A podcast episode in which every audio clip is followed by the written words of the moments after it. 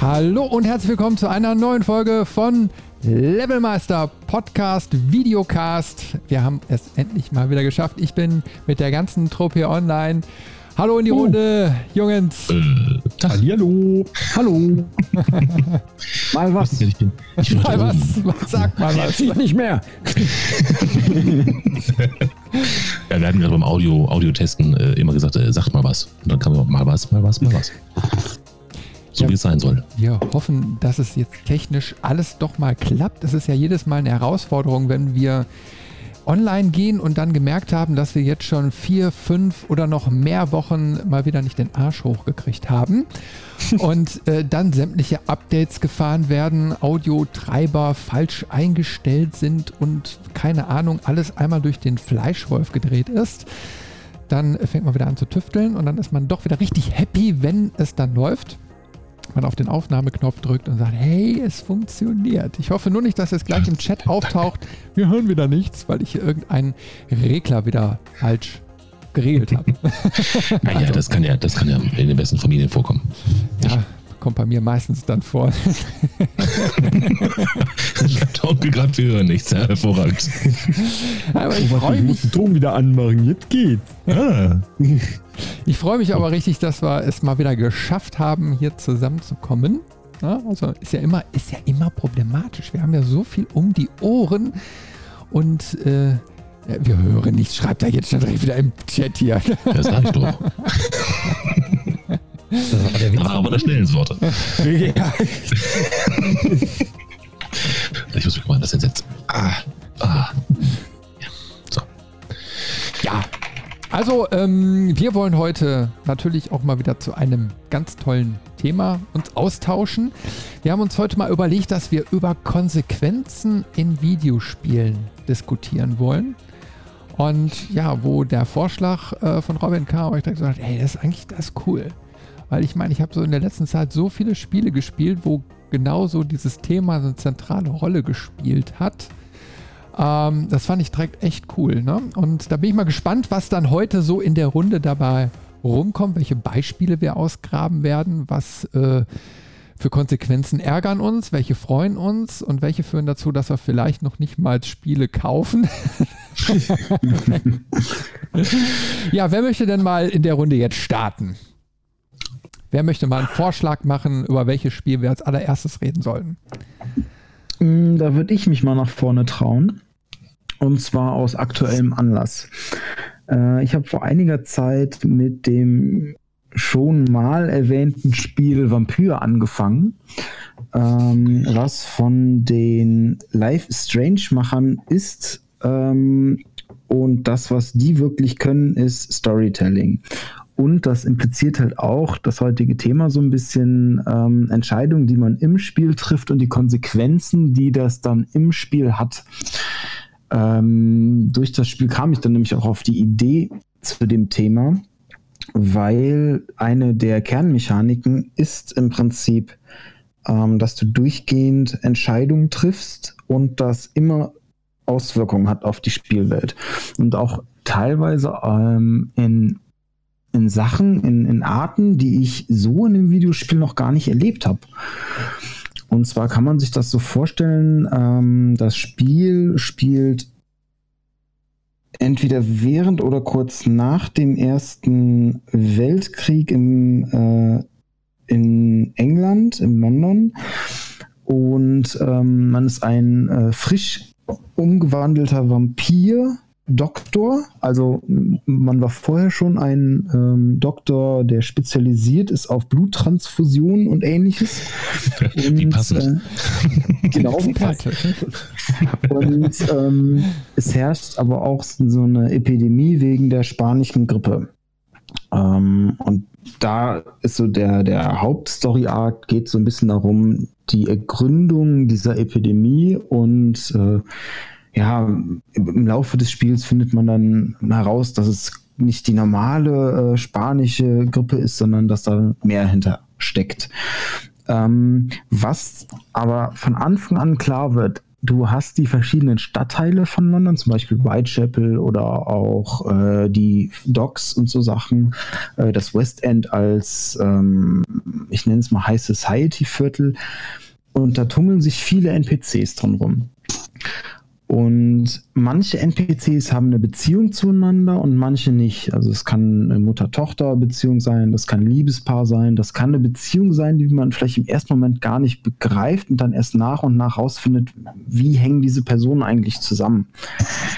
Und ähm, das macht das Spiel ganz raffiniert, weil du als Vampir äh, die Leute ja auch aussaugen kannst.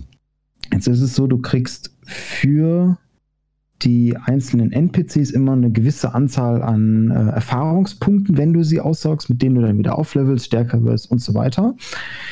Aber ähm, du kannst die Erfahrung, die du von den NPCs bekommst, noch steigern, indem du sie mehr kennenlernst. Das heißt, es gibt immer so ein paar Geheimnisse ähm, zu den NPCs, die werden auch im äh, Menü dargestellt. Also da wird dann da steht dann nicht, was das Geheimnis ist, nur dass es zum Beispiel zu der Person drei Geheimnisse gibt. Und für jedes Geheimnis, was du aufdeckst, kriegst du wieder mehr XP, wenn du ihn dann aussaugst irgendwann.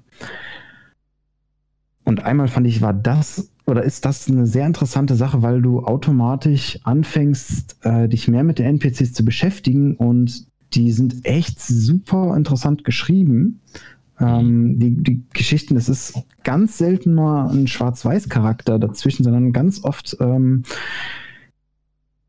hat man dann Geheimnisse, die man dann aufdeckt, wo man dann sagt, okay, erst war der total unsympathisch und dann, ja, okay, jetzt verstehe ich, warum er das macht und man, man entwickelt so Sympathien und das geht sogar so weit, dass ich im Spiel sitze und sage so, von dem würde ich jetzt die meisten Erfahrungen kriegen, wenn ich ihn aussauge, aber ich will nicht, dass er stirbt. Ich mache es nicht. Und ähm, wenn man sich dann mal entscheidet, jemanden auszusaugen, ähm, wie gesagt, die sterben dann immer, bringen dann auch so einen ähm, meist melancholisch angehauchten letzten Satz. Äh, genau. ähm, Warum? Der nochmal quasi. Sagt meiner ähm, Frau, ich habe irgendwas gesagt. So, so, so, ähnlich ist es tatsächlich. Ähm, und zwar so ein bisschen, nehmen Sie mit Ihren letzten Gedanken so Bezug zu dir und zu deiner Tat. Ähm, und Arschloch! Warum? Äh, aber, aber auf einer echt coolen Art und Weise. Das, was das Ganze aber dann spannender macht, ist ähm, die Beziehung zu anderen, weil ähm, wenn du wen umbringst durch das Aussaugen, hat das Konsequenzen auf die ganze Welt. Einmal durch die anderen Personen, die mit irgendwie mit dieser Person verknüpft sind. Wenn du zum Beispiel äh, das Kind von der Mutter aussaugst oder so ähnlich, dann äh, reagiert die Mutter darauf. Auch das auf ich auch mal sagen. Ja. Also, ne, das, das, das, hört sich so rudimentär an, aber in Spielen, finde ich, ist das nicht üblich. Das dass die wirklich so miteinander interagieren und die reagieren auch unterschiedlich. Also es kann dann passieren, dass ein anderer NPC verschwindet, weil dann ähm, den, den du ausgesaugt hast, der diese Person vor irgendwelchen Gangstern beschützt hat oder so. Und dann findest du die irgendwo äh, entführt in irgendeiner anderen Ecke der Stadt wieder später. Oder ähm, es kann sein, dass äh, die Person so sehr trauert, dass sie sich das Leben nimmt. Oder ähm, dass sie äh, dann auf, auf Vampirjagd geht und dann einen, einen kleinen Zwischenboss für dich darstellt. Und so kann das halt in alle möglichen Richtungen ähm, ausschlagen. Und zusätzlich hat man das noch, dass die ähm, Distrikte so Gesundheitsstati haben. Also es gibt verschiedene ähm, Phasen im Prinzip von, äh, von gefährlich auf stabil äh, bis gesund. Und ähm, je gefährlicher oder je ungesünder der Bezirk quasi eingestuft wird, desto stärkere Gegner sind da, desto mehr Gegner sind da, desto eher verschwinden NPCs. Äh, und mit jedem NPC, der verschwindet, verschwinden auch Nebenquests oder Interaktionsmöglichkeiten. Das heißt, du kannst dich mit deinem Gameplay sehr in deiner Spielerfahrung beschneiden. Also gehen wir mal davon aus, ich würde das Spiel jetzt anfangen Ja, und äh, sauge einfach, also bringe einfach jeden um, den mir über den Weg läuft. ja. Müsste ja eigentlich möglich sein. Dann ist das letztlich das Spiel noch fünf Stunden lang und dann ist es durch. Weil dann musst du so lange brauchst, bis du halt ausgesaugt hast. Ja und nein. die du nicht aus, also die du nicht beseitigen kannst. Ähm, du kannst theoretisch jeden aussaugen. Das ist aber natürlich ähm, ein bisschen eingeschränkt, weil du einen bestimmten ähm, jetzt fällt mir das deutsche Wort nicht auf, äh, ein, weil ich auf Englisch. Spiele, ähm, Mesmerize-Level. Ähm, Okay. also du, du, du verführst sie quasi. Mhm. Du, du, du hypnotisierst sie so. Hypnotisieren ist, glaube ich, ganz gut. Ähm, und den Level von dir steigerst du mit der Story nach und nach. Das heißt, es gibt ein paar NPCs, die haben diesen ähm, Mesmerize-Level auf 1, die kannst du von Anfang an äh, aussaugen. Mhm. Und äh, es gibt aber auch Charaktere, die haben dann Level 3 oder 4, die kannst du dann erst später Ah, aussaugen. okay. Und zusätzlich nicht zwingend noch nicht mal, Okay. sondern es ist, ähm, ich weiß gar nicht, woran sie es festgemacht haben, aber es sind teilweise auch NPCs, die für die Story recht irrelevant sind, aber eine vielleicht eine interessante Nebengeschichte, die überhaupt nichts mit der Haupthandlung zu tun haben, Mhm. erzählen.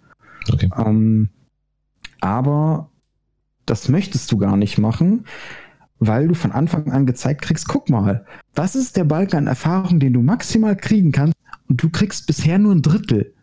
Und du Ja. könntest die, die restlichen zwei Drittel noch freischalten, wenn du mehr über den herausfindest. Also da, kommt dann so ein bisschen wie, wie so eine Loot-Spirale, könnte man fast sagen. ähm, Ja. Ja, klar.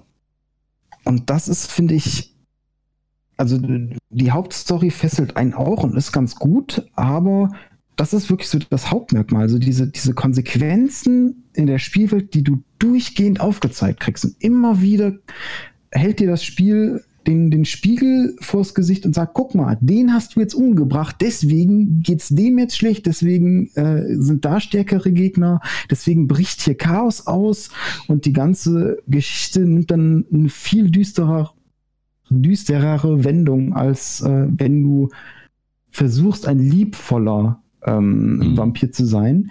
Du kommst aber nicht drum herum, meiner Spielerfahrung nach, hin und wieder mal einen auszusaugen, weil du dadurch zu wenig Erfahrung hast und dann das Spiel, also das, das Kern-Gameplay, wenn du äh, in Kämpfen bist und so, Mhm. zwischen Bossen und so, viel zu schwer wird, weil du halt von den Gegnern, wenn du sie tötest, nur eine gering, also weiß ich nicht, kriegst du zum Beispiel 50 Erfahrungspunkte und wenn du wen aussaugst, kriegst du 5000.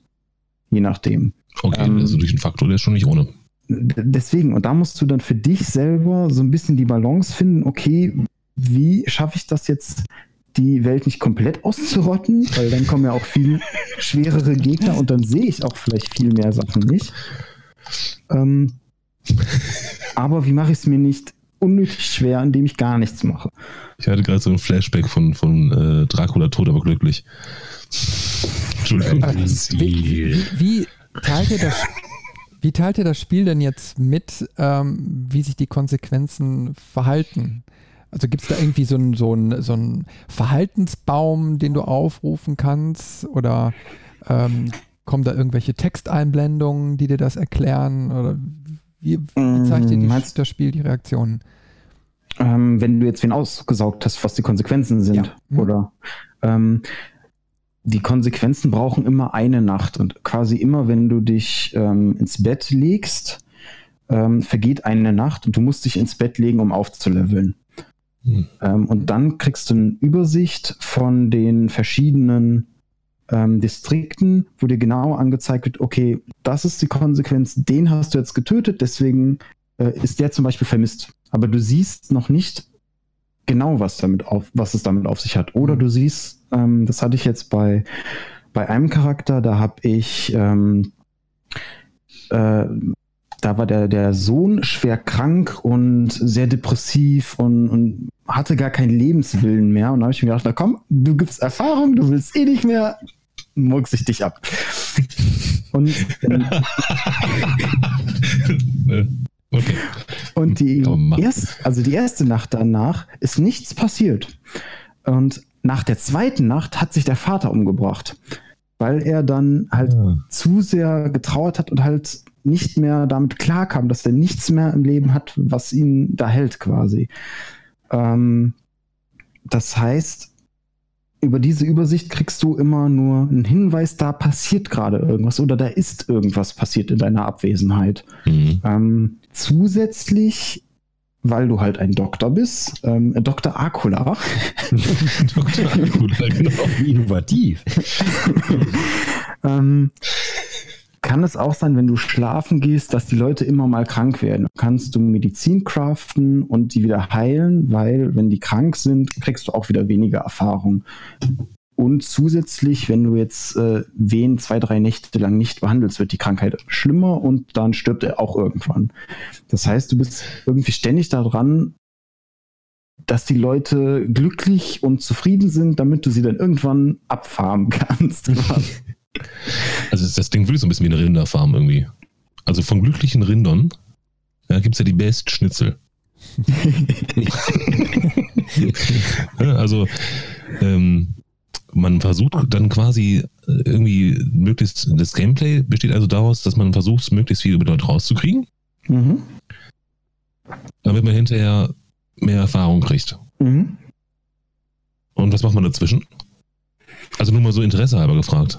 Ähm, dazwischen machst du ähm, Hauptquests oder die äh, Nebenquests kriegst du auch vorher oder du kriegst halt ähm, Situationen mit. Also es gibt, du hast so ein, bei den Batman-Spielen gab es ja auch so, ein, so eine äh, spezielle Sicht, so ein Sichtmodus, wo du bei, bei Batman war es jetzt irgendwie Objekte siehst, wo du interagieren kannst, Gegner siehst. Sowas ähnliches hast du da auch, wo du alle Lebend, Lebewesen siehst und also wirklich mit, den, mit dem Herzschlag und äh, dem, dem Adern und allem.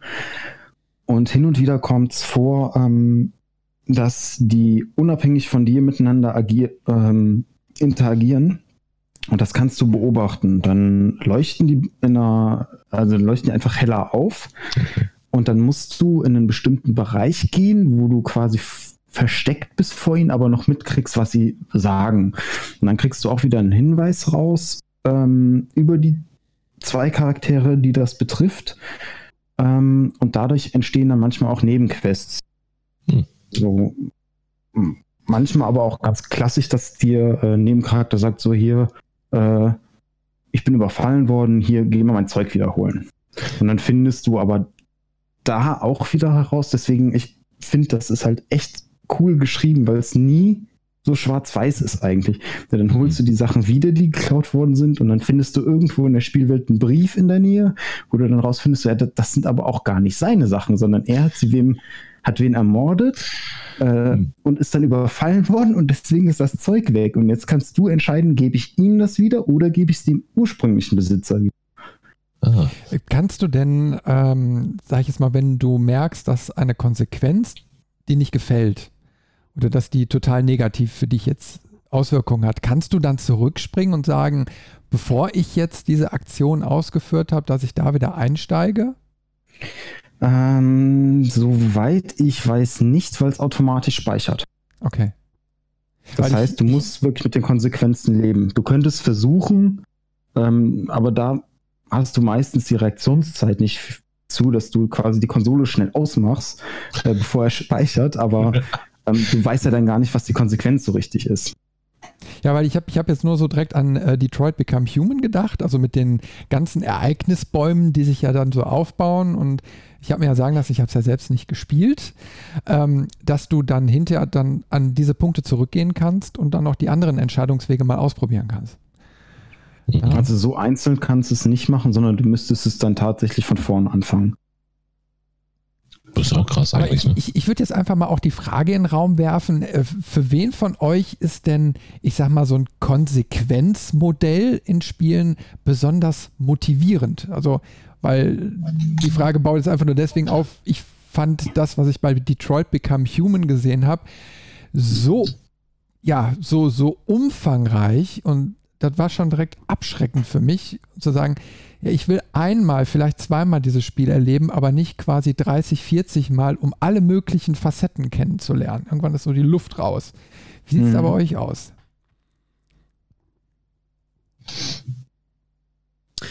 Ähm, wenn ich das mal so auf mich beziehen würde, würde ich das, glaube ich, sehr stark von meiner Stimmungslage abhängig machen. Also ich, ich muss sagen, ich habe da gar nicht so diesen, diesen oder diese ja, Motivation dahinter, jetzt zu sagen, okay, ich hole mir jetzt ein Spiel extra deswegen, weil es dieses Modell in dem Spiel gibt, sondern wenn mich der Titel so insgesamt anspricht und ich Bock darauf habe, das Spiel zu spielen, und es dann dieses Modell hat, dann könnte ich mir vorstellen, dass das durchaus motivierend ist. Aber ich lege es jetzt nicht extra darauf an oder würde es nicht extra darauf anlegen, mir extra ein Spiel wegen eines solchen Modells ähm, anzuschaffen. Ganz platt. Hm. Ich, ich finde es dann bestimmt interessant und ich könnte mir auch vorstellen, je nachdem, wie es dann umgesetzt wurde, wie jetzt zum Beispiel wie, ähm, wie bei Vampyr, was der Robin eben gerade sagte, dass das durchaus motivierend sein kann, für mich jetzt. Ähm, aber wie gesagt, ich, ich würde da nicht so mit der Prämisse da, oder ich hätte mir jetzt dann Vampyr nicht geholt, nur weil es dieses Modell hat, sondern eher, weil es mich wegen der Vampir-Story zum Beispiel interessiert. Zum Beispiel. Ja. es kommt immer darauf an, ob ich das Spiel, also das merke ich meistens erst, während ich spiele. Denn diese, diese Konsequenzen oder diese, diese Entscheidungswege haben ja oft auch äh, einen gewissen Widerspielwert. Wenn Detroit Become Human zum Beispiel hatten für mich zumindest einen relativ hohen Wiederspielwert, weil man tatsächlich auch diesen, diesen Entscheidungsbaum sehen kann, nachverfolgen kann, in welche Richtung wäre es gegangen, wenn ich mich anders entschieden hätte. Ne, also ich habe jetzt die Entscheidung getroffen, dann geht der Baum weiter. Oder hätte ich die Entscheidung getroffen, geht er in eine andere Richtung und hört dann plötzlich auf. Was passiert da? Das macht mich neugierig.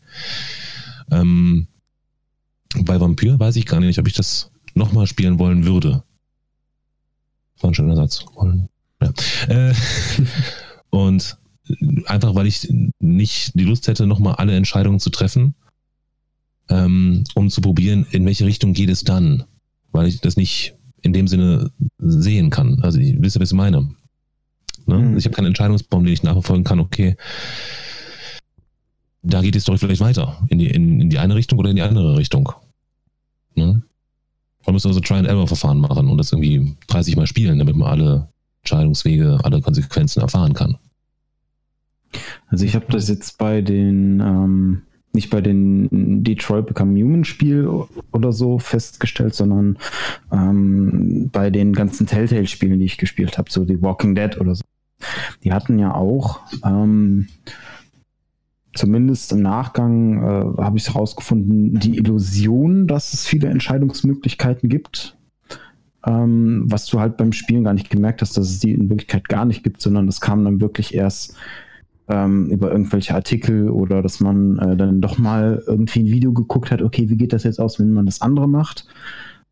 Aber genau. die Motivation, das nochmal zu spielen, ähm, wäre bei mir tatsächlich bei Vampyr da mhm. bei diesen, ähm, ich nenne es mal klassischen, äh, durchinszenierten Spielen wie Detroit Become Human oder Walking Dead oder auch Life is Strange, wären sie nicht da, weil da entscheide ich aus dem Bauch raus ähm, und dann müsste ich mich ja aktiv gegen mein Bauchgefühl entscheiden. Und das würde mir dann irgendwie keinen Spaß machen, weil dann identifiziere ich mich da nicht mehr mit. Und da ist der okay. Vorteil bei Vampyr, zumindest aus meiner Sicht, dass die Hauptstory relativ linear bleibt und das Gameplay um diese Mechanik ähm, das Ganze wieder ein bisschen auflockert. Das heißt, du hast Kämpfe, die mhm. jetzt nicht so durchinszeniert sind wie bei einem Assassin's Creed oder so, aber dennoch Spaß machen und auch diese, diese Progression Spaß macht. Ich bräuchte aber tatsächlich ähm, was Abstand dazu. Also ich würde das jetzt nicht direkt danach nochmal an, anfangen, hm. sondern, weiß ich nicht, ein Jahr, zwei vielleicht ein bisschen Abstand äh, lassen, um auch wieder ein, zwei Sachen zu vergessen. Ja. Ähm, und, und dann halt wieder zu gucken, okay, wie, wen sauge ich jetzt mal aus oder wen nicht. Ja. Ich, ich finde natürlich so eine, so eine eingebaute Konsequenz, die so subtil, so mitschwingt durch deine, deine Aktionen, die du führst, finde ich ein interessantes Modell so für die Zukunft, weil Äh, ich habe mir jetzt so im Vorhinein Gedanken gemacht, okay, was ist denn so ein Beispiel auch, was, was hast du das letzte Mal gespielt, was dir diese Konsequenzen so knallhart vor Augen geführt hat? Und das war jetzt in meinem Fall Beyond Two Souls. Da hatten wir ja auch schon so mal ein bisschen drüber angesprochen. Und da ist ja auch diese Quicktime-Events. So, und da habe ich eigentlich die ganze Zeit so das Gefühl gehabt, durch diese, diese Quicktime-Events, du kannst da eigentlich nichts verkehrt machen.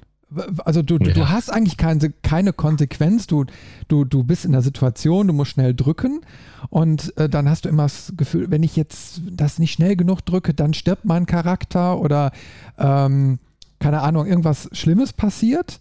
Und dann merkst du aber im Verlauf des Spiels, egal was du machst, du kannst eigentlich überhaupt nichts verkehrt machen und äh, du hast in dem Sinn keine negative Konsequenz daraus, dass du die Aktion nicht korrekt durchführst. Hm. Und da war ich dann doch wiederum relativ enttäuscht, obwohl die Story und das Spiel insgesamt haben mich sehr überzeugt. Aber es spielte sich dann doch wie so ein interaktiver Spielfilm, wo alles quasi vorgegeben ist nach dem Motto, ja, jetzt drück mal an den paar Stellen eben mal ein paar Knöpfchen, dann hast du ein bisschen Unterhaltung. Fertig. Mhm. Fand ich das schon ein bisschen besser bei Detroit Become Human, die das gleiche System hatten, aber mit wirklichen Konsequenzen, die du aus dem Bauch heraus stellen musstest. Du wusstest ja nicht, was passiert, wenn ich jetzt die ähm, Quadrat, äh, äh, das Quadratsymbol drücke oder das X, ne? Und weil du hast danach erst gesehen, was passiert daraus und dann hat das Spiel ja auch krasse Wendungen genommen. Und wenn sich das aber so im Spielfluss wie bei, Pö jetzt so ergibt, finde ich das schon eine ziemlich angenehme, coole Art und Weise. Ich meine, da kann man Storytelling äh, ja richtig auf die Spitze treiben, finde ich. Ja, das stimmt. Ja. ja. Es gibt auch ein krasses Gegenbeispiel. Ähm, ich zock gerade äh, Grim Dawn und da wird dir bei manchen Entscheidungen einfach mal Content weggenommen. Beispiel, ähm, es gibt im, relativ kurz vorm Endgame eine, einen Charakter, der rumsteht, ähm, den man umbringen kann. Oder eben auch nicht, dann arbeitet man mit ihm zusammen. Und wenn man ihn umbringt, bekommt man noch einen Kerker zum Erforschen. Und wenn nicht, kriegt man eigentlich kein neues Gebiet. Dann kriegt man noch ein bisschen, bisschen Aufgaben und ein bisschen Quest und äh, hinterher ein bisschen Loot. Aber du hast halt diesen, diesen Kerker, der ist gesperrt. Für den ganzen Charakter. Also du musst das tatsächlich nochmal von vorne anfangen, bis dahin spielen und dann anders entscheiden, damit du diesen Kerker erforschen kannst. Sowas weiß ich auch nicht, ob das, ob das so gut ist. Also, ne, weil das ist, es ist da, du kannst aber nicht dran. Man muss kratzen an der Tür. ähm, aber ja. macht das die, die Entscheidung nicht eigentlich noch wertvoller? Ich meine, das gibt es ja. Wenn man nicht weiß, ist es schwierig. Das gibt es ja in, in Vampyr ähnlich oder auch in anderen Spielen, dass es immer wieder oder immer mal wieder in Spielen versteckte Gebiete, versteckte Quests, vielleicht versteckte Gegenstände gibt, mhm. die du nur bekommst, wenn du bestimmte Aktionen vorher gemacht hast. Und klar, viele oder die meisten Spieler werden das wahrscheinlich verpassen, aber ja. die, die es finden, für die ist das doch nochmal ein ganz besonderer Moment. Das ist schon ein Goodie, das stimmt. Ja, da aber da ist auch wieder das, das, das Wissen wichtig, ne? Irgendwie. Ja, du, finde ich. Also die Konsequenz absehen zu können. Ne, manchmal sind die Konsequenzen oder die, die Folgen aus seinen Aktionen ja nicht, nicht absehbar, die sind nicht logisch erschließbar. Das war zum Beispiel in Grim Dawn so. Ne, dann habe ich den, ich habe die, das war eine Frau, äh, dann leben lassen, weil ich gesagt habe, okay, ich will keine, keine potenziell unschuldigen Leute umbringen. Ähm, ich weiß aber auch nicht, was passiert. Ja, das ist eine Hexe und äh, die ist gefährlich unter Umständen, aber ich bringe sie mal nicht um. Ja, und ja, jetzt habe ich eine neue Fraktion und habe äh, einen, einen, anderen Händler dazu bekommen. Äh, aber ich wusste es halt vorher nicht. Hätte genauso gut sein können, dass die, dass die äh, alle umbringt.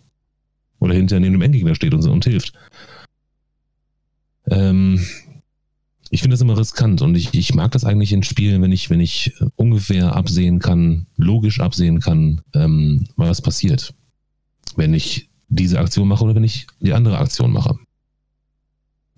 Da bin ich vielleicht auch ein Einzelfall. Ja, es ist, ist, ja auch immer so die Frage, äh, mit, mit was ist jetzt so eine Aktion oder Entscheidung verknüpft? Äh, bekommst mhm. du eine Belohnung oder wirst du bestraft? Ja. Und äh, dann kannst du auf der einen Seite vielleicht erstmal noch nicht absehen, was passiert, oder du hast, wie du schon gerade sagtest, so der logische Menschenverstand sagt, aber äh, Spiele sind ja nicht immer so aufgebaut, dass die auf logischem Menschenverstand aufbauen.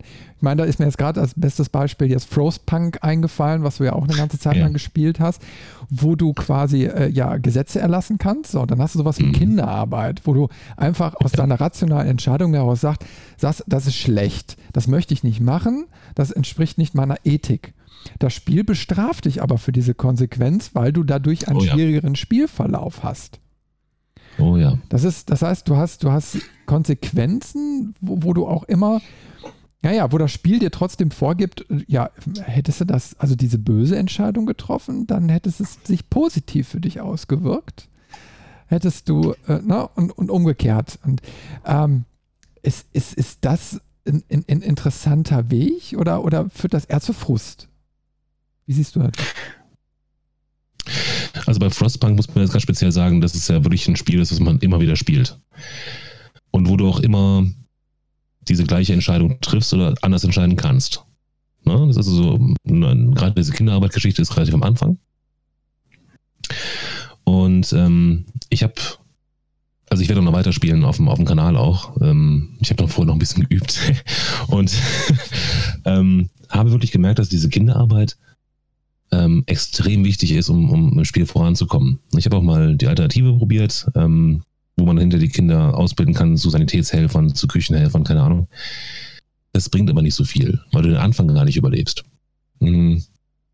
Nur da hast du auch diese Möglichkeit, ähm, das ist ja auch ein Entscheidungsbaum. Ne? Dieses Gesetz ist ja so ein bisschen wie ein, wie ein Fähigkeitenbaum aufgebaut. Ähm, das sind ja letztendlich auch Fähigkeiten.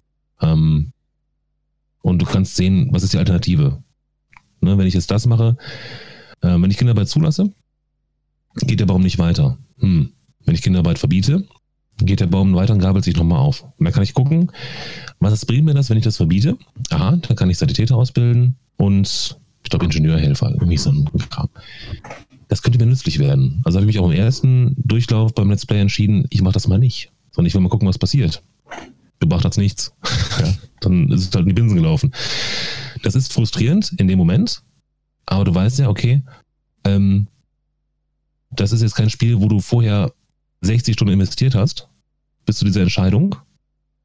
Und dann geht's in die, in die Binsen, sondern du hast es ganz am Anfang und fängst dann von vorne an, das ist nicht so schlimm, das tut nicht weh. Also da ist der Frustfaktor bei Frostpunk bei mir relativ niedrig. Ist das denn tatsächlich eine Entscheidung, quasi, die entscheidet, du kannst weiterspielen oder du verlierst? Oder ist das einfach nur, du musst, also dass du mit ja. beiden Varianten bestehen kannst, weil das hörte sich für mich jetzt eher nach ersterem an, wo ich mhm. sagen würde, okay, das ist ein schlechtes Spieldesign. Aber die Möglichkeit der Entscheidung und die Konsequenz daraus, finde ich wieder, ist einfach ein interessanter Gedanke.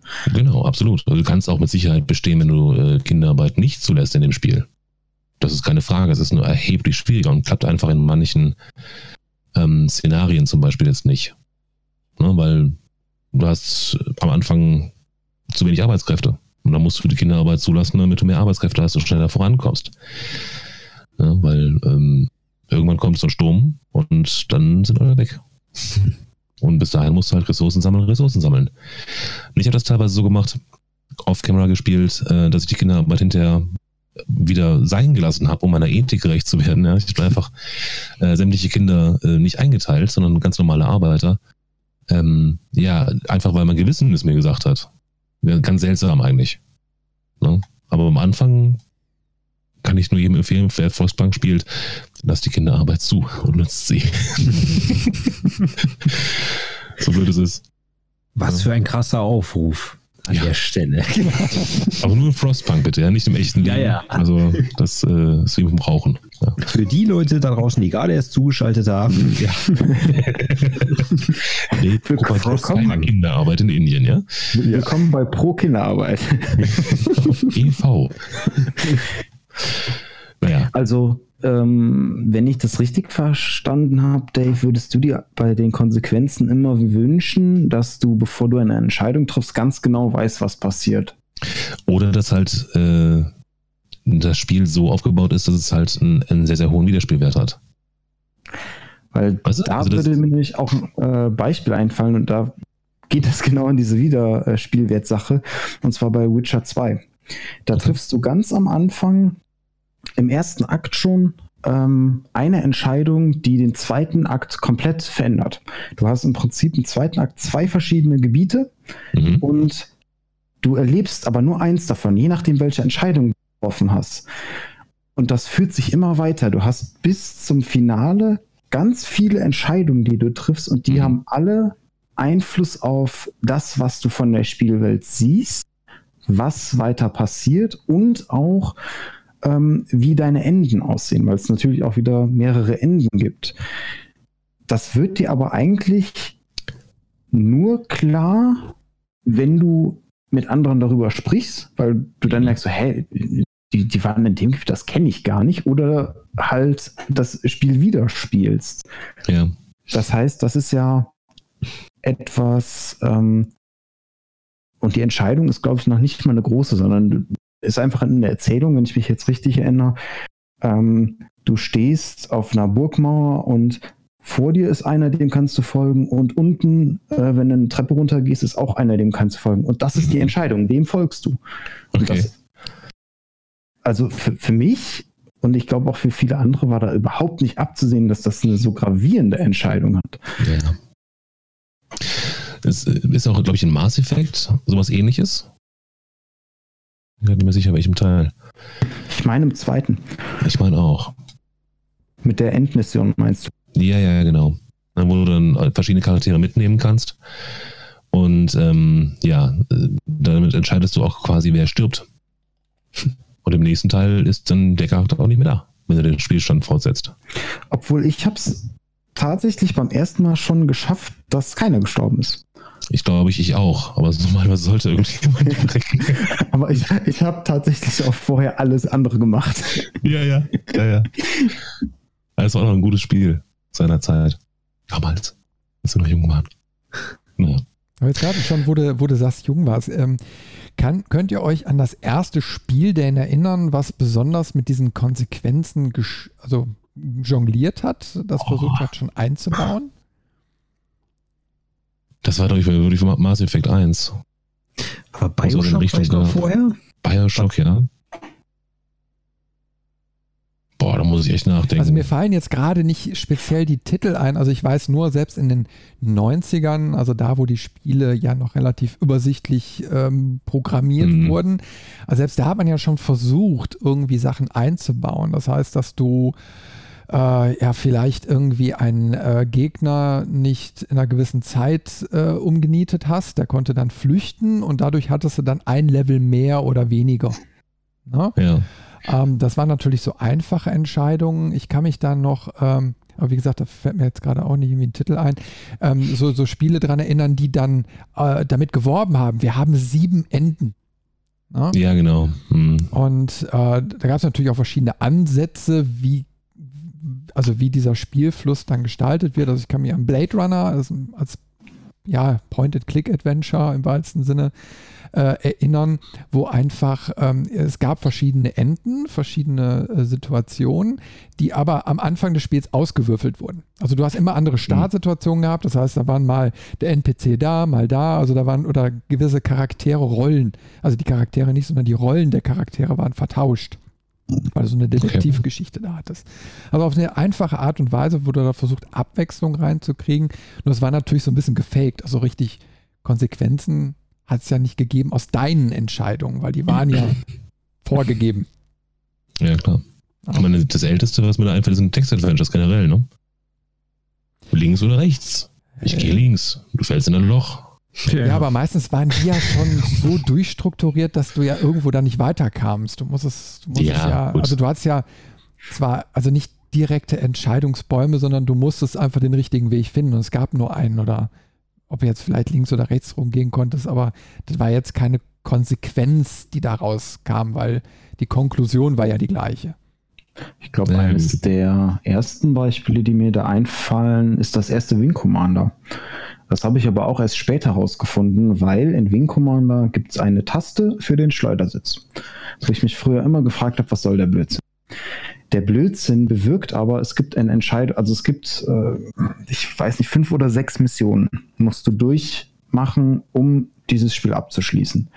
Das sind aber immer mal andere. Die erste ist gleich und das war's. Und ab der ersten Mission hast du einen Entscheidungsbaum, der sagt, Mission geschafft oder Mission nicht geschafft. Mhm. Und dafür ist der Schleudersitz. Solange du überlebst, kannst du jede Mission nicht schaffen und du kommst trotzdem in die letzte Mission rein. Du wirst dann ähm, Okay. Also ne, die, die Story verläuft dann auch anders, weil es dann halt logischerweise immer schlimmer wird, weil du ja jeden Kampf verloren hast. Aber ähm, da, das ist halt so eine der, der äh, ersten Spiele, wo es mir im Nachgang, wo ich dann diesen Entscheidungsbaum mal irgendwann im Internet gesehen habe, aufgefallen ist, ähm, dass die Leute sich da für Gedanken gemacht haben und dann mal anders gedacht, wie viele Leute kommen denn auf die Idee, diese Mission zu verlieren, also wirklich den, den Schleudersitzknopf zu drücken und zu sehen, dass es weitergeht. Das heißt, fast 50 Prozent des Spiels, würde ich jetzt mal vermuten, haben die Leute nie gesehen. Da Sache, ja wie, wie, Vampir, ne, wenn du alle umbringst. Ja, das ist. Äh, ich weiß nicht, ob das eine gute Entscheidung von den Entwicklern ist, aber ich muss sagen, es ist eine mutige Entscheidung. Das stimmt. Ich würde sagen, also so, so, ein Fazit werden wir gleich nochmal äh, zum Schluss vielleicht nochmal thematisieren. Ne? Ähm, mir ist gerade noch ein interessantes Beispiel eingefallen. Ich weiß nicht, ob ihr das auf dem Schirm habt, aber da bin ich mal gespannt, was ihr dazu sagt. Und zwar äh, fiel mir gerade Wolfenstein ein. Und zwar gibt es ja äh, eine ganz, also wenn man Wolfenstein ähm, ja 1, äh, wie heißt das jetzt nochmal, äh, nicht The New Order. Äh, genau, The New Order ist ja der erste. So, da gibt es am, relativ am Anfang ja die Entscheidung, wo du entscheiden musst, äh, welcher von zwei Charakteren stirbt. Und der Überlebende ja. begleitet dich ja dann narrativ ja. durch das ganze Spiel. Ich weiß Richtig. jetzt nicht, wie hm. das sich spielerisch auswirkt, weil ich einfach das, diese Entscheidung nur einmal getroffen habe. Und wenn ich angeguckt habe, okay, gibt es dann irgendwie nochmal einen anderen Levelaufbau oder so. Ich glaube einfach nur, dass die Geschichte etwas anders erzählt wird, weil diese Person leidet ja unter deiner Entscheidung und das wird so narrativ ins Spiel eingebaut. Mhm. Jetzt kommt aber ein interessanter Aspekt.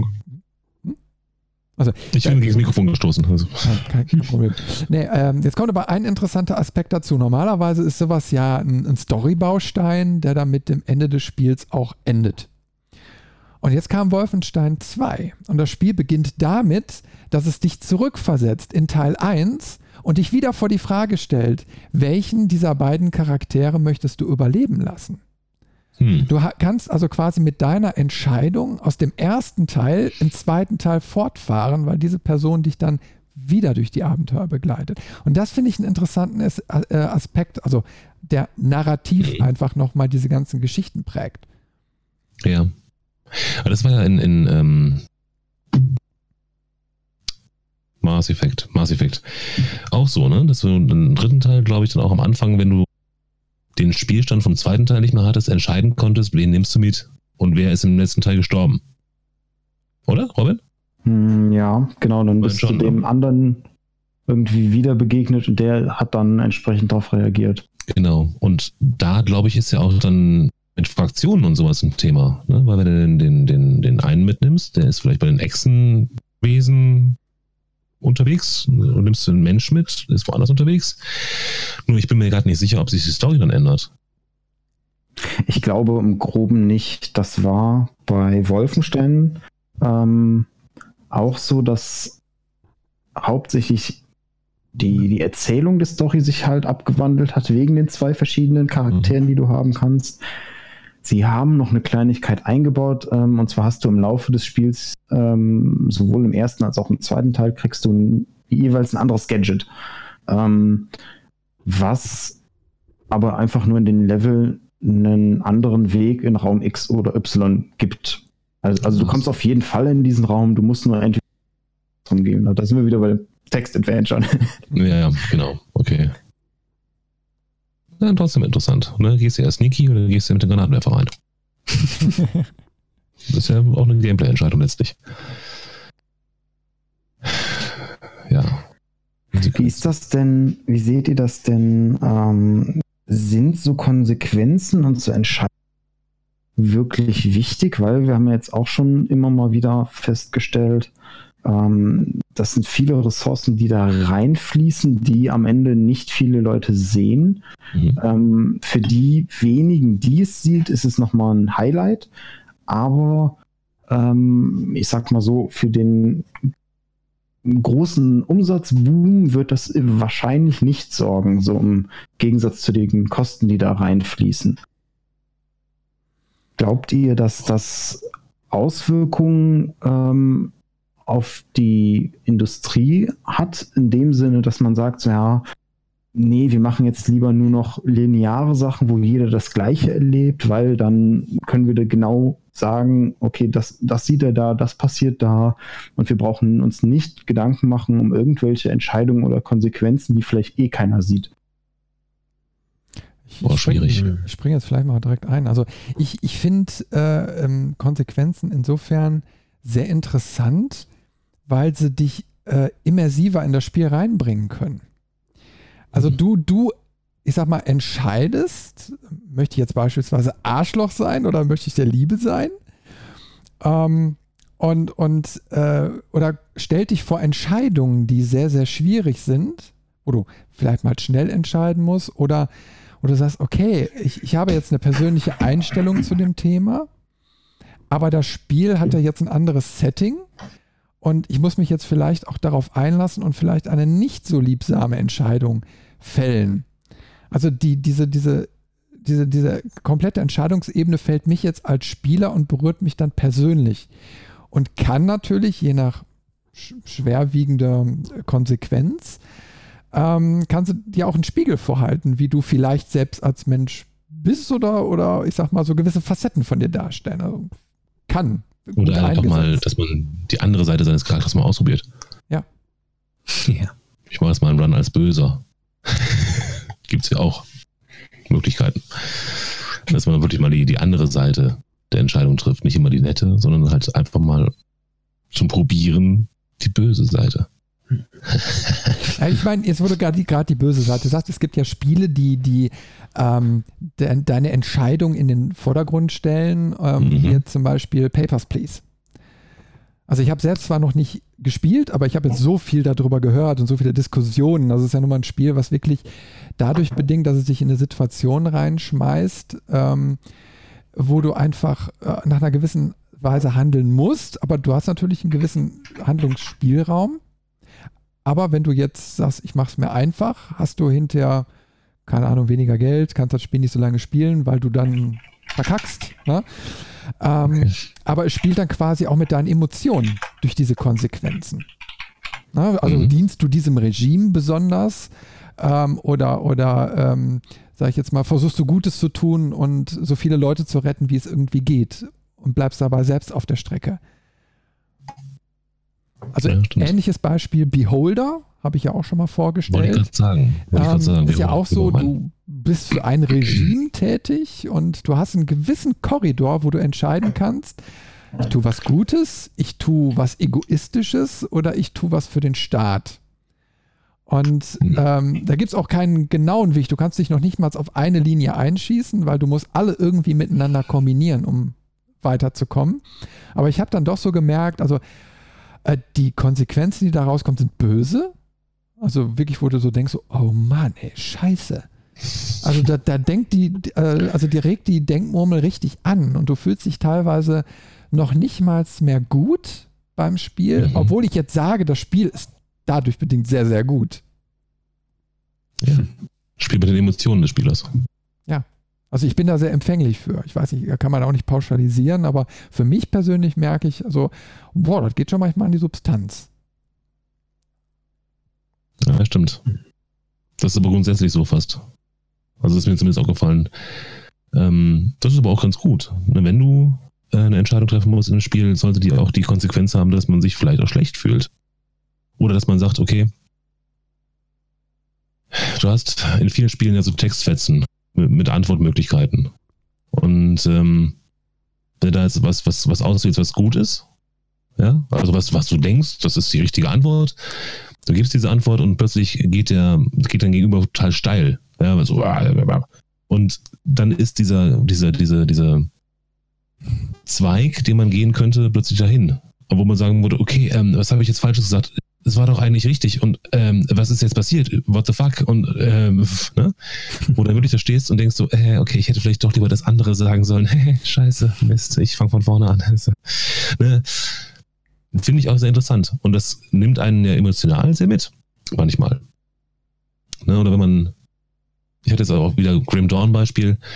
Äh, die Erweiterung ist gerade raus, die habe ich mir schon geholt und äh, bin auch schon relativ weit. Und ähm, da musst du dich auch für eine Fraktion entscheiden. Das Ding ist, äh, es gibt ganz kurz drei Hexengötter, drei Fraktionen und du musst einem Hexengott dienen, ja. Ähm, und die haben alle unterschiedliche, äh, sagen wir mal, Fähigkeiten. Ja, der eine ist halt eher auf, auf Elementarschaden, der nächste ist eher auf äh, Blutungsschaden und so weiter. Und ich habe mich tatsächlich gegen die Fraktion entschieden, die mir helfen würde bei meinen Stats. Einfach weil die scheiße waren. Ja, also das waren so, ja, wir müssen die Menschheit versklaven, wir müssen alle umbringen, oder, oder. Da habe ich keinen Bock drauf gehabt. Also habe ich mir eine andere Fraktion gesucht, die netter war. Das ist auch blöde eigentlich, ne? Aber das sind die Emotionen, die wir damit spielen. Weil man halt sich nicht diesen, diesen, diesen Arschgeigen da anschließen will. Hm. Und wenn das eben nee. so läuft, ne, dass du dich ähm, oder dass das so mehr oder weniger gefühlt intuitiv läuft und mhm. so auch entscheiden musst, ne, dass halt spielerisch irgendwie damit umgegangen wird, ähm, dann finde ich das also auch ein sehr, sehr schönes Modell irgendwie. Da macht mir das persönlich auch Spaß. Wohingegen, wenn es so eben äh, diese, diese andere Schiene da gibt, ne, wie beispielsweise bei Telltale Games, ähm, Beispiel, ich habe ähm, vor einiger Zeit mal diese, diese Batman-Reihe da durchprobiert. Hm. Ähm, ich habe es auch komplett durchgespielt, aber da habe ich mich am Ende, ich meine, das ist das Prinzip des Spiels, aber ich habe mich halt gezwungen und gehetzt gefühlt, diese Entscheidung immer zu treffen. Ne? Drücke hm. jetzt X, drücke, was weiß ich, Quadrat und so weiter und so fort. Und da habe ich für mich persönlich halt gemerkt, das macht einfach, macht mir keinen Spaß. Deswegen ist so diese Telltale Games Schiene für mich außen vor, wohingegen das, was ihr gerade beschrieben habt, ne, das ist für mich gefühlt gehört das eben so zum Spiel dazu, steigert die Immersion und so weiter und so fort. Ne? Und dann ist das eben so eine Sache, die, die ist bei dem Spiel einfach integriert und motiviert mich dann in dem Fall auch. Hm. Da möchte ich mal direkt dazwischen grätschen, äh, weil ähm, kann, das, kann das vielleicht auch der Punkt sein, dass sich, äh, dass dadurch Telltale Games auch kaputt gegangen ist, dass sich dieses Modell einfach selbst ausgehebelt hat, weil man es was sich einfach immer wiederholt hat? Overused. Kann vielleicht sein.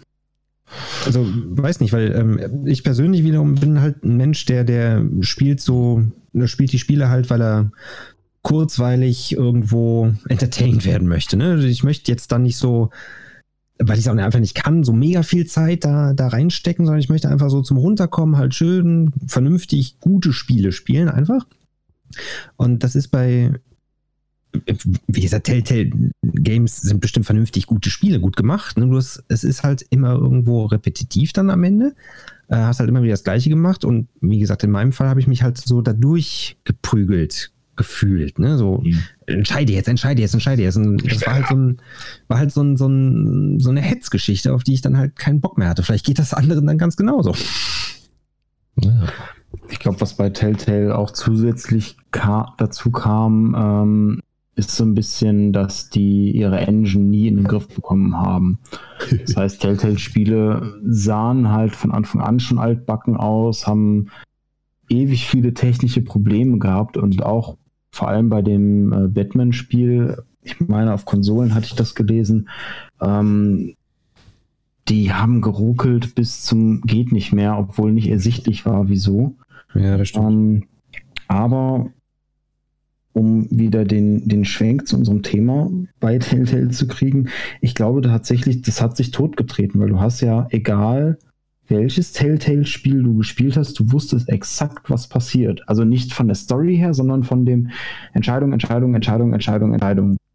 Ja, ähm, und, und da muss halt irgendwie eine Abwechslung stattfinden. Oder halt ähm, dass man es schafft, da irgendwie von der Story her irgendwas Besonderes zu bieten, was die Telltale-Spiele halt nur vom Anfang oder nur am Anfang hatten, weil es was Neues war, aber so nach und nach verloren haben, weil da nichts passiert ist mehr. Ich glaube, das war vielleicht auch so, so der Grund, warum, ähm, ähm, äh, wie heißt es denn, Life is Strange so eingeschlagen ist. Ne? Ich meine, es hat ja auch so mhm. mit diesen Elementen gespielt, wo du also Konsequenzen gespürt hast, konntest dann aber die Zeit zurückdrehen und versuchen, eine anderen, äh, einen anderen Entscheidungsweg zu gehen. Na, und der erste Teil ist ja sehr, sehr gut angekommen. Ich weiß nicht, wie, wie viele Teile gab es, ja auch so äh, in Episoden mhm. unterteilt. Ne? Ich habe ja. also ich glaube drei in dem Universum insgesamt, ne? Genau, es gab irgendwie noch ein, ein äh, Prequel und den fünf, die Fortsetzung jetzt. Genau. Ja, obwohl ich glaube, die Fortsetzung ähm. kam jetzt schon nicht mehr so gut an, ne? Oder? Irgendwie habe ich das so im Kopf. Ich bin mir nicht ganz ja, sicher. Nicht mehr so viel davon mitbekommen, irgendwie, das stimmt schon. Ja. Hat man ja sonst immer, ne, die, die, die ganzen Let's Plays, was weiß ich, von Gronk und so weiter und so fort, ne, sind ja mal relativ hochgehalten worden, aber beim letzten Der Hype Train. ja, letzt, ja, hat sich auch ein bisschen ausgetreten, ne? Ja, beim letzten Mal nicht so. Ja, ja das wohl wahr. Hm. Ähm, ich äh, möchte jetzt nicht hart dazwischen grätschen, aber ich hatte es ja eben schon mal angekündigt, ich muss mich leider verabschieden. Hm. Ähm, ich wünsche euch noch einen schönen Abend. Ja, Gleichfalls. Gleichfalls. Ja, dann bis die Tage. Macht die gut und ja, richtig aus. Danke. Bis dann. Adios. Jo, Tschüss. So, jetzt. Ja, der. Oh, jetzt erschießt sich unser, unser ja, Layout. Jetzt muss ich mal eben kurz hier. Äh, ich überbrücke mal. Äh, ja, mach mal. Ähm, und zwar, was mir auch noch beim ähm, Vorbereiten auf, äh, eingefallen ist, als gutes Beispiel für eine kleine Konsequenz, ist äh, Dragon Age Origins. Und zwar ist ja ein klassisches Rollenspiel. Du kannst halt äh, am Anfang auswählen, okay, was für eine Rasse möchte ich haben, was für eine Klasse möchte ich spielen. Bei den Rassen gab es Menschen, Elfen, Zwerge. Ich glaube, beim ersten Teil waren es nur die drei. Ähm, und neben der Klasse konntest du dann noch eine Background-Story aussuchen bei manchen Klassen. Beim mhm. Magier zum Beispiel konntest du es nicht, weil die immer gleich quasi äh, waren. Aber die, diese Auswahl allein von der Charaktererstellung hat dir einen komplett anderen Spielstart immer gegeben. Jedes Mal. Die Menschen hatten ein anderes Startgebiet als die Elfen, als die Zwerge. Je nachdem, was für eine Klasse du warst, hattest du eventuell nochmal ein anderes Gebiet oder eine andere Geschichte. Ähm, und zusätzlich diese Background-Story, die du bei manchen noch wählen kannst, bei den Zwergen zum Beispiel, konntest du sagen, okay, ich habe jetzt adliges Blut oder ich bin auf der, Goss, äh, auf der Straße groß geworden. Und das waren wieder unterschiedliche mhm. Startgebiete. Das heißt, da hattest du immer die verschiedenen Startgebiete. Und ab da wurde das Spiel storymäßig linearer und im Spiel aufgegriffen worden, dass du zum Beispiel ein Elf bist und die genau. äh, in der Welt nicht, nicht gut angesehen sind oder so Sachen. Aber das fand ich nochmal sehr interessant, weil das hat auch gefühlt keiner danach mehr gemacht. Dass wirklich die einfach nur so, so wo komme ich her? Ähm, realistischer beziehungsweise immersiver in dieser Welt dargestellt werden, einfach aus, aus unterschiedlichen Startpunkten. Ja, also diese, diese Auswahl gab es auch bei Mass Effect, tatsächlich. Du konntest irgendwie bei deinem Charakter noch sagen, okay, ähm, hat einen Hintergrund, äh, Eltern sind erschossen worden, Waisenkind ist im äh, Militär groß geworden oder aus gutem Hause oder nur die Konsequenzen daraus habe ich tatsächlich nie erfahren, wenn ich ehrlich bin. Das habe ich nicht probiert. Hm. Ob es da Unterschiede gibt. Ich glaube, es gibt in Gesprächsoptionen dann hinterher noch Unterschiede. Also da wirst du anders angesprochen. Mhm. Ähm, bei manchen Charakteren hast du direkt verschissen, bei manchen bist du dann besser angesehen, je nachdem, wo du herkommst. Ähm, was ich beeindruckend finde in dem Zusammenhang ist einfach die, diese, diese, diesen Aufwand, den die Entwickler da betreiben müssen, um Gesprächsoptionen, äh, Vertonungen, ähm, ja, letztlich ganze Storystränge anzupassen auf eine Entscheidung, die du am Anfang triffst da braucht man ein ganz, ganz großes Whiteboard am Anfang der Entwicklung und viele Stifte.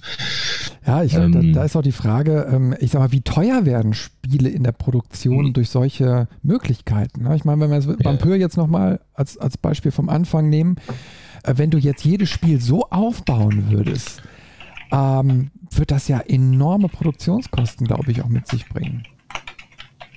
Okay.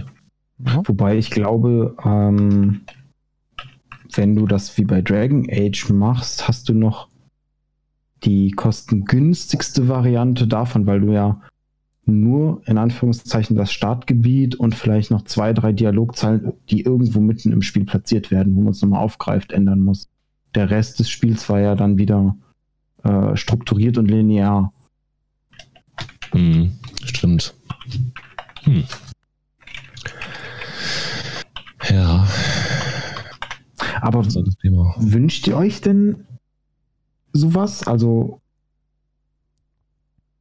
äh, sind so, wie, wie sagt man? Ähm, so ein Entscheidungsbaum oder was? Ja, also äh, habt ihr manchmal einfach so dieses, dieses Gefühl, ihr sitzt da, spielt gerade irgendein Spiel, was diese Entscheidung vielleicht nicht hab, hat und wünscht euch dann, dass es das hätte? Oder ist es eher so, dass diese Entscheidungen auffallen, wenn sie da sind? Da fällt mir nur ein einziges Beispiel ein. Minecraft. Ich weiß nicht. Nee, ach Minecraft, okay. Entscheiden du was willst, bist ein König. Nee, ähm, ich weiß nicht, war das Call of Duty Battlefield mit dieser Flughafenszene? Äh, Call of Duty war das. Ja, ne? Also ich habe das selbst, glaube ich, nicht gespielt. Ich weiß nicht mehr, ist schon so lange her. Aber das war doch eine Entscheidung, die man hätte treffen wollen, oder? Da geht es darum, ähm, du bist Terrorist, ja, spielst also auch wirklich einen Terroristen und gehst in den Flughafen rein und musst plötzlich eine ganze äh, Menge von unschuldigen Menschen einfach umnieten. Du musst es tun, sonst kommst du nicht weiter. Und das ist ein Moment, wo ich mir sowas wünschen würde, das irgendwie anders lösen zu können. Ich weiß jetzt nicht wie, aber ne, das war aber auch dieser, dieser Punkt, den das Spiel bekannt, oder der das Spiel bekannt gemacht hat, weil da eine riesige Diskussion entstanden ist, ob Spiele sowas dürfen. Hm. Fand ich ganz interessant. Wobei die Entscheidung hattest du ja eigentlich nur in den Staaten. Also da hatten wir ja das ja, Problem, ja, dass, dass mhm. wir hier in Deutschland die Entscheidung nicht treffen durften. Genau. Aber die, die, die Amis durften ja auf alles schießen, was sich bewegt. Und so war es ja auch gedacht von den Herstellern, ne? von den Entwicklern. Nur das ist natürlich eine Situation, wo man sich vielleicht eine Entscheidung wünschen würde. Mhm. Mit einer anderen Konsequenz. Also ich würde jetzt mal generell zu dem Thema so sagen, äh, äh, kommt auf das Spiel drauf an. Also grundsätzlich würde ich es mir nicht wünschen, weil ich unterscheide einfach so zwischen äh, normaler Abendunterhaltung, die man einfach mal so wegspielt, äh, mhm. und vielleicht auch mal Spiele, die unter die Haut gehen dürfen. Das ist genauso wie bei Filmen. Na, ne, es gibt einfach so Sachen, die guckst du dir einfach an und möchtest, möchtest die einfach so ein bisschen berieseln lassen. Äh, und dann darf auch gerne mal ein Film dabei sein, der dich so richtig packt. Aber ja. nur diesen Level zu haben, der ermüdet, beziehungsweise ist, das ist tagesformabhängig. Ne? Du kannst ja nicht immer dich so tief oder willst dich auch nicht immer so tief drauf einlassen. Und ja. ich glaube, die, die Mischung macht es da einfach. Ich finde es einen interessanten Weg. Ich finde es gut, dass sich da neue Möglichkeiten etablieren. Also, dass, dass du einfach subtil diese, diese Konsequenzen dann eingebaut bekommst. Das war ja damals technisch so gut wie nicht möglich. Jetzt geht es mhm. eben halt oder durch höhere Produktionskosten. Ähm, aber ähm, äh, es, es, ist eine gute Entwicklung. Nur wie gesagt, du, man sollte den Bogen nicht überspannen, weil wenn wir jetzt nochmal den Bogen zurückschlagen zu Telltale, ähm, ich glaube, das kann sich immer doch totlaufen. Wenn du immer das Gleiche hast. Ich meine, Strategiespiele, so Command Conquer, das war alles immer geil und dann nach dem dritten, vierten Command Conquer irgendwo war mal die Luft raus, weil man immer das Gleiche gesehen hat. Und so glaube ich auch, ist es dann bei so diesen Konsequenzgeschichten. Wohl wahr. Hm. Kleine, äh, eine, eine, eine kleine kurze Anekdoteneinschub. Kennt ihr eigentlich die äh, Kinderbücher, wo ihr Entscheidungen treffen könnt? Ja, aber weiterlesen auf Seite 23. Genau. Ja, ja, ja, ja, ja, ja genau. Ja, da gibt es ja so richtige Romane auch, ne? Ja, genau. genau. Und das ist ja, also deswegen, das fällt mir jetzt irgendwie wie, äh, wie sagt man, wie, wie die Schuppen von den Augen, ähm, dass das Thema eigentlich jetzt gerade auch wieder aktuell wird, weil es gibt doch auch auf Netflix diese Serie, wo, du, wo der Zuschauer, ich weiß nicht wie, ich habe es noch nicht geguckt, ähm, irgendwie entscheiden kann, wie die Story weitergeht, dann verläuft die Episode anders. Aha. Also, also da gab es so eine Pilot-Episode, irgendwie Black Mirror, irgendwas heißt die. Ähm, die soll wohl auch ziemlich durch die Decke gegangen sein. Hab ich nichts von mitgekriegt. Ja, da war mal was. Ich weiß jetzt aber nicht mehr ganz genau, wie das war. Hm. Ich glaube, da gab es auch mal so, so Filme oder so, wo Genau, da waren noch so, so, so, so Filme, wo im Kino dann Buzzer verteilt waren und die Mehrheitsentscheidung konnte dann ja. an gewissen Stellen entscheiden, äh, verliebt er sich jetzt gerade oder drückt er ab oder ne? Und dann ging es eben halt mit dieser ähm, demokratischen Entscheidung dann weiter. Ne? Aber wie gesagt, ein cooles, cooles Ding, wenn man das mal so miterlebt, aber ich stelle mir halt so blöd vor, wenn das jetzt dauerhaft wäre. Mhm. Weil dann, dann, dann kannst du ja auch gar nicht mehr jede Geschichte so erfahren. Also äh, das ist ja nun mal eine komplett andere Möglichkeit, eine Geschichte mitzunehmen. Und wie gesagt, du willst sie dir auch vielleicht einfach nur mal erzählen lassen. Obwohl, es wäre wär bei einigen Filmen, die scheiße sind, durch, durch Entscheidungen, die die Produzenten oder Drehbuchautoren gemacht haben, zu sagen, an der Stelle, nee, nee, nee, nee, nee, der jo. stirbt jetzt aber mal nicht. So. ja. Das wäre schon ganz gut. Also so, das hatte ich letztens. Hm? Äh, das, das hatte ich letztens, da habe ich äh, The Purge nachgeholt. Ich habe den ja nie gesehen. Mhm. Und während des Films dachte ich mir so oft, nein, dieses Kind darf nicht überleben. Nein, die Frau soll auch sterben. Verdammt, warum bringt ihr die nicht um? Die sind so doof. ja. Ganz kurzer Einwurf, wir haben, glaube ich, auf, auf, auf Twitch eine richtig saumiese Audioqualität. Ja, äh, ähm, ernsthaft jetzt, das ist, glaube ich, eine Katastrophe. schauen, also äh, Onkel hat ja gerade irgendwie schon mal reingeworfen. Hm. Ich habe auch gerade mal reingehört, das äh, klingt nicht gut. Ja, wir können wir jetzt leider also, nichts mehr daran ändern. Wir recorden das ja nochmal separat. Ähm, gut. Und was jetzt so in den Ohrmuscheln drin ist, hört sich eigentlich ganz gut an. Das heißt, die Podcast-Hörer profitieren dann davon, dass sie wieder eine gute Audioqualität genießen. Aber das ist eben mal technisch immer so. Ne? Ich meine, äh, Pegelausschläge, alles super, alles gut, aber man kann jetzt natürlich schlecht hören, was jetzt beim Stream rauskommt. Falls das so sein sollte, werden wir der Sache nochmal nachgehen. See. Ich wollte es noch loswerden. jo.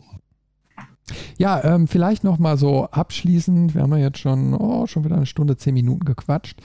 Ähm, wie könnt ihr euch vorstellen, dass sowas sich zukünftig entwickeln könnte in Spielen. Also wie, wie, wie tief könnte so ein Konsequenzmodell wie im Vampir jetzt schon mal, wie, wie weit könnte sowas noch ausgereizt werden? Was meint ihr? Ach, sehr weit. Das ist ja technisch zumindest mehr möglich als vor zehn Jahren. Und ähm, ich denke, dass so den, der Erfolg von so einem Detroit Become Human mit Sicherheit nochmal fortgesetzt wird. Vielleicht sogar mit einem echten eigenen Handlungsstrang für jede Entscheidung. Das müsste technisch durchaus möglich sein, nur ob man das dann ja noch spielen will. Oder ob man es verkauft kriegt oder verkaufen möchte. Weil wenn du äh, rein wirtschaftlich betrachtet jetzt mal ein Spiel verkaufst, was, äh, was der Spieler 20, 30 Mal durchspielen kann und jedes was Neues erlebt, oder ob du ein Spiel verkaufst, was er dreimal durchspielt, bevor er das nächste Spiel kauft. Hm. Ich glaube, technisch ist da schon jetzt relativ viel möglich, was man vielleicht auch nicht umsetzt aus wirtschaftlichen Gründen. Ich würde mir da ähm, indirekt von wünschen, dass die Entwickler sich einfach mehr trauen. Und zwar ja. äh, damit ist eigentlich hauptsächlich noch nicht mal äh, zwingend die Entscheidung an sich gemeint, sondern mehr auf äh, den Aspekt ähm, Show but don't tell. Ähm, das hat ja Call of Duty auch irgendwann so ein bisschen eingeführt, dass du nicht nur äh, dann in der Videosequenz jemanden exekutierst, sondern dass dann die Einblendung kommt, jetzt Trigger drücken. Ähm, ich finde, das ist schon eine, eine coole Art, das Medium einfach nochmal zu nutzen, weil je mehr man dem, also klar, der, der Spieler muss immer in einem geführten Rahmen sein, finde ich, weil sonst wird das Storytelling halt irgendwann zu komplex und gar nicht mehr möglich. Dann müsstest du nur noch Open-World-Spiele machen, die gar keine richtige Story mehr haben, wo du aber quasi machen kannst, was du willst. Ähm, so wie bei Minecraft oder so. Muss es auch geben, aber für so, für so Story-fokussierte Spiele ähm, finde ich, brauchst du immer einen bestimmten Rahmen. Und wenn man es da schafft, mehr rüberzubringen, ähm, das, was ich mache, hat wirklich eine Auswirkung und ich mache das. Weil dieses Ich mache kannst du nur bei Spielen haben. Das kannst du bei Büchern nicht haben, das kannst du bei Filmen nicht haben. Und es gibt ja auch etliche Filme mit, mit richtig guten Handlungssträngen, mit Wendungen, ähm, ein Oldtime-Favorite, Fight Club, so Sachen. Mhm, ähm, ja. Wenn man sowas in ein Spiel packen würde, da würde ich mir wirklich wünschen, dass man mehr Fokus auf, ich weiß nicht, wer darin genau zuständig ist, vielleicht die Autoren oder so, dass man das so inszeniert, dass der Spieler da aktiv diese Entscheidungen mit beeinflusst, mit Macht in irgendeiner Form, dass ich das Gefühl habe, ich bin nicht passiver Zuschauer, sondern ich habe jetzt hier aktiv etwas dazu mhm. beigesteuert. Das ist genauso der Aspekt, der mir auch so eigentlich jetzt in den Sinn kam. Ich meine, wir sehen technisch gesehen, sind wir mittlerweile so weit, die äh, Publisher, also die Entwickler können das. Na? Ne? Also das ist jetzt überhaupt nicht das Problem. Aber das zeigt erstmal, wie wichtig dann ein gutes ja, Drehbuch, äh, eine gute Story, Dialoge, ähm, wie sehr das in den Vordergrund rückt. Also wenn, wenn da Schwächen sind, dann kannst du das beste Konsequenzenmodell haben, äh, aber es bringt dir die Story nicht rüber. Ne? Und ich meine, die meisten Spiele schwächeln ja noch genau an der Stelle. Ich sag mal, wir haben die wunderschönsten Spiele, äh, die wunderschönsten Landschaften, aber trotzdem schafft es das Spiel einen nicht einzubinden, weil die Story scheiße ist oder Dialoge Mist ja. sind oder Charakterentwicklungen und so weiter und so weiter. Also dieses ganze Narrative, was sich überhaupt erstmal auf den Weg bringt. Und das, das muss stimmen. Und ich glaube, da muss der Fokus erstmal liegen, um gezielt dann auch mal solche Techniken äh, wie Konsequenzmodelle oder so dann äh, langfristig einzusetzen. Und Spieler einbinden, ja. Also wir brauchen mehr Qualität in Videospielen in Zukunft, wenn das funktionieren soll. Und da ist vielleicht, ähm, um den Bogen auch nochmal zum Anfang zu schließen, Vampyr auch ein gutes Beispiel für, ähm, weil das Spiel ist bei weitem kein AAA-Titel, sondern mehr ein Double-A-Titel. Also sprich, ähm, die Grafik ist schön, aber auch stilisiert und von den Hardware-Anforderungen auch nicht so hoch. Also es, ne, man kann noch deutlich mehr rausholen. Die, die Animationen sind teilweise ein bisschen hakelig, aber das fällt einem gar nicht so auf oder auch gar nicht so ins Gewicht, weil halt das Writing stimmt. Mhm. Dass, dass da einfach vielleicht auch mal die, die Call of Duties unserer Welt ähm, vielleicht auch mal umschwenken. Mal einfach bei einem Teil umdenken und wirklich mal das Experiment wagen. Okay, lasst uns mal vielleicht jetzt bei den Animationen, bei der Engine oder so ein bisschen mehr ins stecken. Ja. ja. Funktion vor Optik. Richtig. Ja, ich meine, ich meine, äh, das zeigen ja auch so Spiele wie jetzt äh, Timbleweed Park oder so. Ich meine, wo, wo bewusst eine Grafik aus den 80ern eingesetzt wird, aber die Story einfach stimmt so. Ne? Ich meine, äh, die Leute haben auch äh, dieses Kickstarter-Projekt unterstützt, haben mitgespielt, haben sehr gute Presse gekriegt für dieses Spiel ne? und zeichnet ja auch. Also besser äh, den Hintergrund gut machen, also die, die Story und so weiter und das ganze Spiel und Grafik ist dann doch, glaube ich, eher sekundär. Ja. Ja, da sind wir doch, äh, ich sag mal, mit einer guten Konklusion jetzt rausgegangen, oder? Ja, kann man so festhalten. Unterschreibe ich. Wo muss ich unterschreiben? Normalerweise würde ich ja jetzt überleiten zu den Gadgets, aber das ist so ein, so ein Thema, das haben wir jetzt im Vorhinein gar nicht mehr angesprochen. Ich habe auch ehrlich gesagt zu meiner Upsi. Schande äh, auch mal wieder kein Gadget rausgesucht. Ähm, Robin, hast du noch irgendwie was? Vielleicht hast du was vorbereitet. äh, nee, leider nicht. Ich, ich gebe als Gadget einfach mal die alten, wo ich nicht weiß, wie sie heißen, Bücher raus. okay. Die, die mit Lies auf Seite 32 weiter. Ich habe ich hab ein neues Mischpult, was ein Gadget hat. Ja, und ich, ich kann sprechen wie Gott.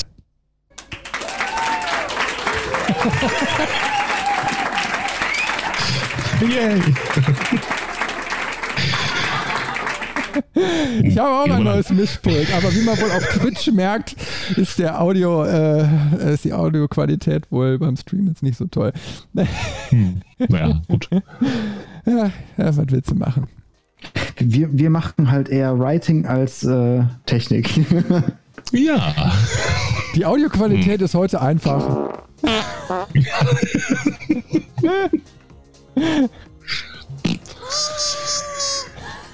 Ah, auch schön.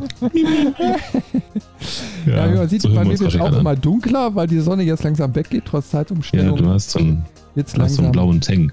Ja, ich habe ich hab leider ähm, nur einen Scheinwerfer. Das heißt, man könnte diese Profilseite wunderbar sehen. Und da der Scheinwerfer ist abmontiert, weil ich den gerade im Studio brauche. Äh, deswegen, ähm, ja, wir hatten den Podcast ja etwas früher angesetzt, was dann doch nicht funktioniert hat. Ja. Aber wir sind ja froh, dass es trotzdem irgendwie funktioniert hat. Und jetzt mhm. setzen wir uns mal wieder das Ziel, dann doch wieder regelmäßiger dieses Format zu produzieren. Schauen wir mal. Ja? Also wir haben zumindest den Vorsatz. Genau. Immerhin gut. so halt was. Gut. Wenn ihr dann soweit nichts habt, dann ähm, würde ich einfach sagen, äh, vielen Dank, dass ihr alle eingeschaltet habt. Ähm, wenn ihr Kommentare zu dieser Folge habt, dann äh, kommt auch einfach mal zu uns in den Discord. Ähm, diskutiert da mit uns oder hinterlasst gerne mal einen Kommentar oder schreibt eine E-Mail an leveln.levelmeister.de. Ja, und ansonsten bleibt mir einfach nur, ja, Tschüss und Bye-bye zu sagen. Bis zum nächsten Mal und äh, Gut Zock. Tschüss. Tschüss.